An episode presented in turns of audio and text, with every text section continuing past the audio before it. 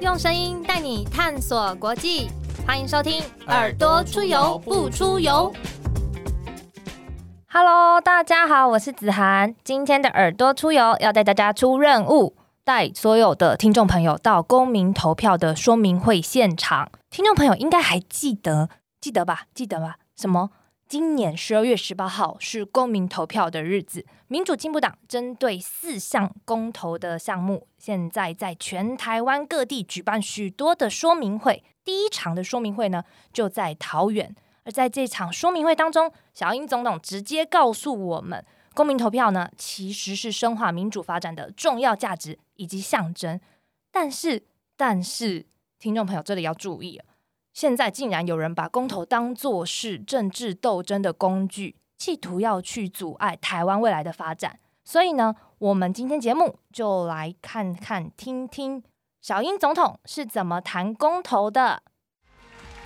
刚才给我们非常精彩演讲的我们苏院长，还有我们刚才也聆听了在地的大家长，我们郑文灿市长的。解说，我们还有我们的内阁团队，还有我们的桃园团队在这里啊。最重要的是，我们现场，我们很多我们桃园的乡亲、好朋友，好久不见，大家好不好？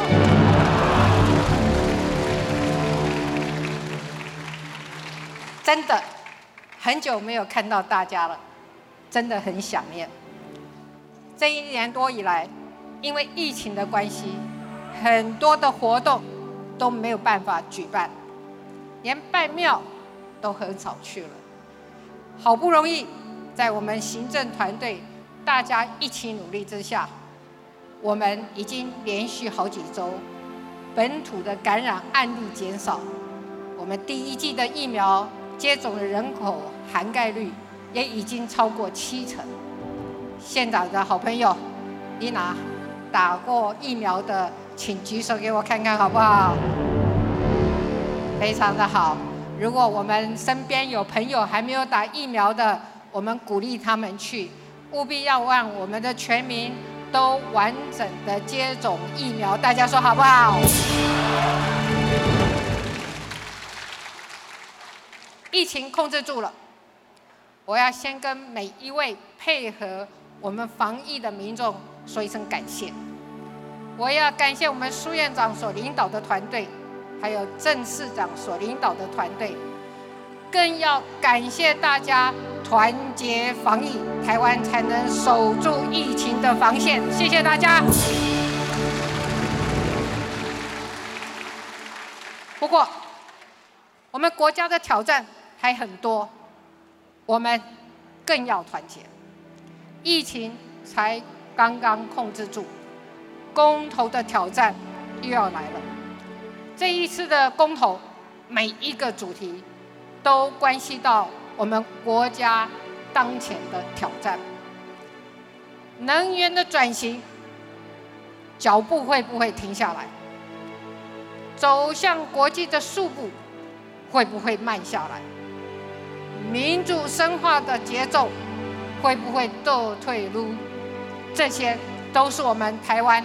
现在必须面临的挑战，但是各位，如果我们可以团结守住疫情的防线，我们也一定可以守住四个不同意，让台湾继续在正确的道路上前进。大家说对不对？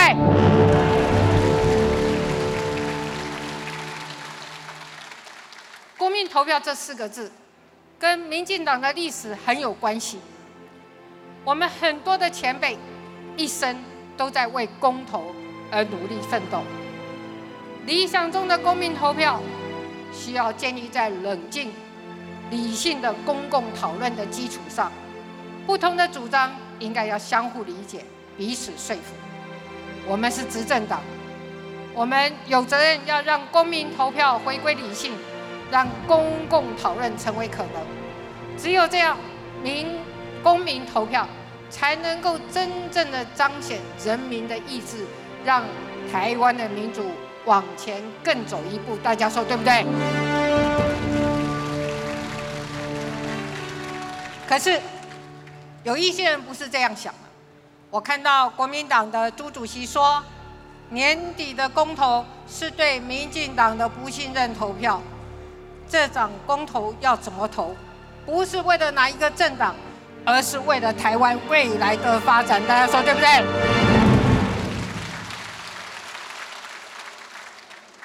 我要告诉各位，台湾眼前的挑战这么多，年底的公投所涉及的议题，关系到台湾的能源转型，关系到台湾的经贸布局，以及我们民主发展的未来。我也要告诉各位，国家这么重大的政策规划，最重要的一件事，就是我们一定要保住国家整体的利益。也必须要稳健，要平衡。单一的诉求固然有它的价值或者是偏好，但是政治的本质就是要在各种价值跟诉求的冲突中，找出一个最符合人民国家利益、人民最大幸福的方案。大家说对不对？以立场鲜明的单一诉求的公投提案。不见得符合我们国家最大的利益。公投所决定的是攸关我们国家未来的政策方向。我真的要拜托大家，理性思考，审慎决定，一起来为台湾做最好的决定，好不好？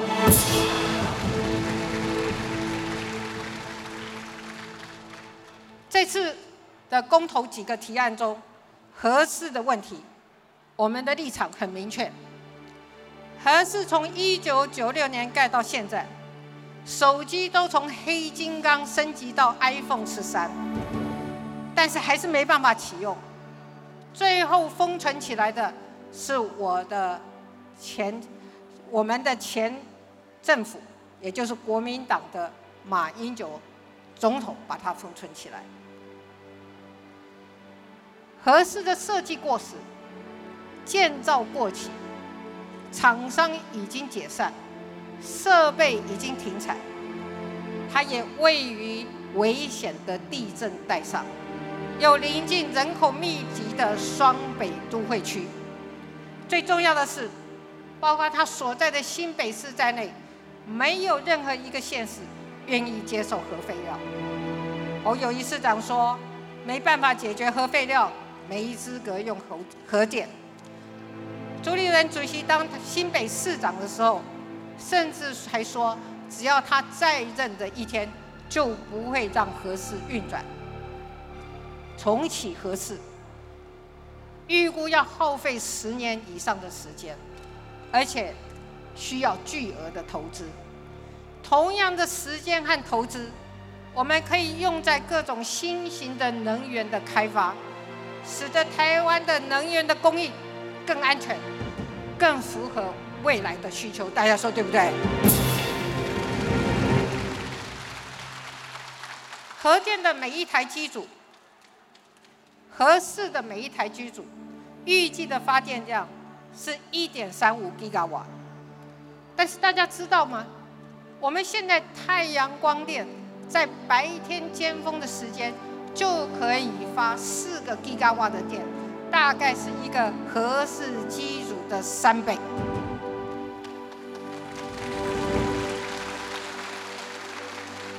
现在很多国际的大公司都加入了 RE 一百，要买绿电，也就是承诺未来要使用百分之百的再生能源。台湾的产品要出口，经济要发展，想要争取更多的外资。我们就必须跟上世界的潮流，全力来发展再生能源。大家说对不对？各位，经济要稳定，要发展，能源政策不能反反复复。合适不安全，核废料没有地方放，这些问题解决不了，所以。重启合适的这一张票，我们一定盖不同意。大家说好不好？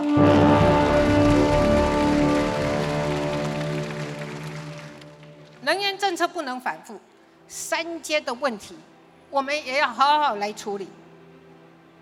我们刚才已经听过郑市长跟我们解释三阶的来龙去脉。我们这天然气接收站就在我们附近的大潭，它可以解决南电北送的问题，也能够取代燃煤厂、燃煤电厂，能够降低长期困扰我们中部、我们南部的。空污问题。另外，国际上现在大家都普遍接受的近零排放、二零五零的目标，我们也需要用燃天然气来做过渡的接轨。三阶是过去国民党执政时期的所规划的，当时完全没有把早教保育纳入考虑。我们执政之后，不仅将规模缩减九成，更和更和环保团体多次的协商，协调出再外推的方案，让接收站不会盖造早礁上，也不会影响我们海底的礁石。经过多方的努力和沟通，我们负责任的提出了经济发展跟环境保护双赢的方案。而以前的执政者规划的时候没有关心过早教，现在需要用早教的这个议题来拖累台湾的能源转型，制造电力的缺口，所以三阶停建这个方案这一题这一题公投的这一题，我们也要盖不同意，大家说对不对？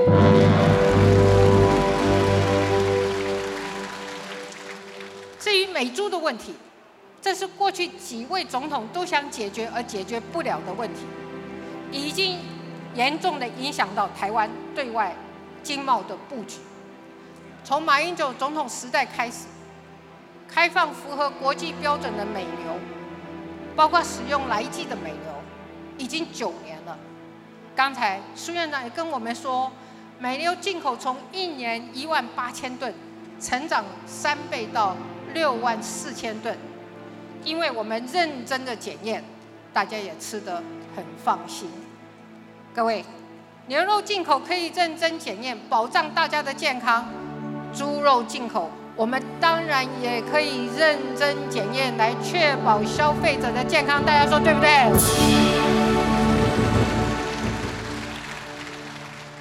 我还要跟大家补充，进一步的开放美猪。不会影响到我们猪农朋友。事实上，这段期间以来，国内的猪价平稳，台湾的猪肉也走出口蹄疫的阴影，打开国际市场。我们已经准备好各种方案、各种协助方案，来强化猪农的竞争力，不但不会受到进口的影响，反而会有更强的出口能量。大家说好不好？台湾跟美国的 T 法对话已经停摆很久了，就是因为我们的努力，现在 T 法已经开始重新恢复对话了。在这个对话里面，我们可以把双方在贸易上很多的议题，我们可以共同来讨论。我们也希望有一天水到渠成，我们可以能够跟美国。来洽签双边贸易自由协定，台湾也已经申请加入 CPTPP，现在就是台湾走向世界最关键的时刻，大家说对不对？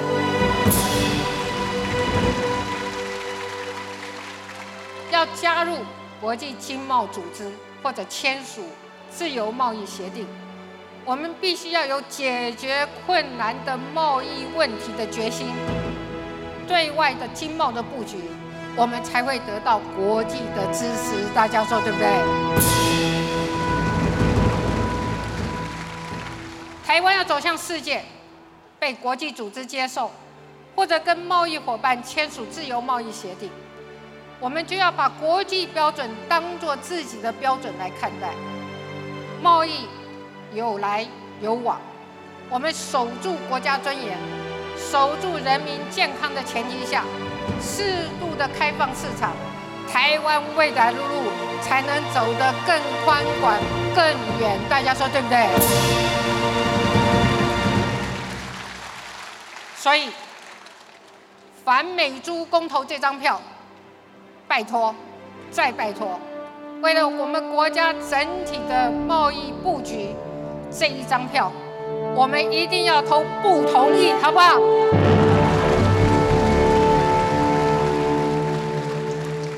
最后是公投榜大选的问题。三年前大家记忆犹新，开票开到半夜，很多民众为了领票排了好几个小时的队，甚至还有边投票边开票的情形，大家都还记得很清楚。我们把公投和大选分开。就是希望大家在做决定的时候能够更理性，让公共政策的决定可以更周延，也不会被选举的激情所影响。公共议题应该要好好的被讨论，所以公投榜大选的这一张票，我们一定要盖不同意，好不好？最近。我看到很多人在讨论，问这次的公投哪一个政党会赢？我要告诉大家，公投没有哪一个政党输赢的问题，公投的结果只有对台湾未来产生什么样的影响的问题。这这四大公投案攸关国家前途。有关所有台湾人民的未来，我们要用最理性、最冷静的态度，好好思考这一票怎么投，最符合国家的需要。不要让国家的未来被政党利益绑架，也不要让国家的重大政策被政治恶斗牺牲。大家说好不好？